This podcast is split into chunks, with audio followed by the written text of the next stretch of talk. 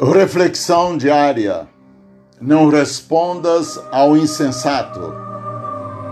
Hoje, 21 de julho, terça-feira, a Júlia e eu amanhecemos o dia agradecendo a Deus pela vida do nosso estimado filho Felipe Cesário, que hoje aniversaria.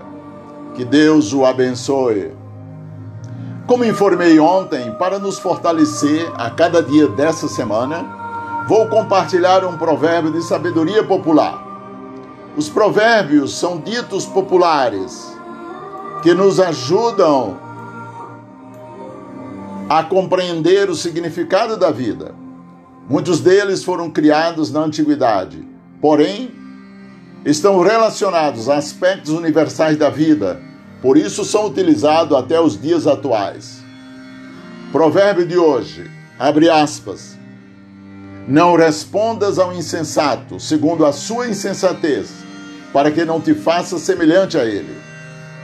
O provérbio bíblico, não respondas ao insensato, nos ensina que se alguém está falando tolices, geralmente não é sábio tentar falar com ele. Tal discussão não levará a lugar nenhum, e aquele que tenta continuar a discussão com o insensato está em perigo de cair na mesma tolice. Em outras palavras, há circunstâncias em que é melhor ficarmos calados.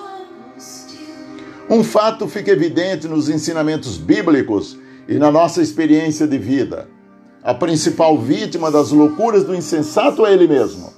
Os sábios percebem o perigo e recusam cair na sua insensatez. Saber calar pode ser mais sábio que muitas palavras jogadas ao vento, sem sentido ou com ironia e maldade. Na sua opinião, como lidar com o insensato? Compartilhe conosco. Siga-me pelo Instagram, arroba Afonso Souza Liderança. Um bom dia. Deus nos abençoe.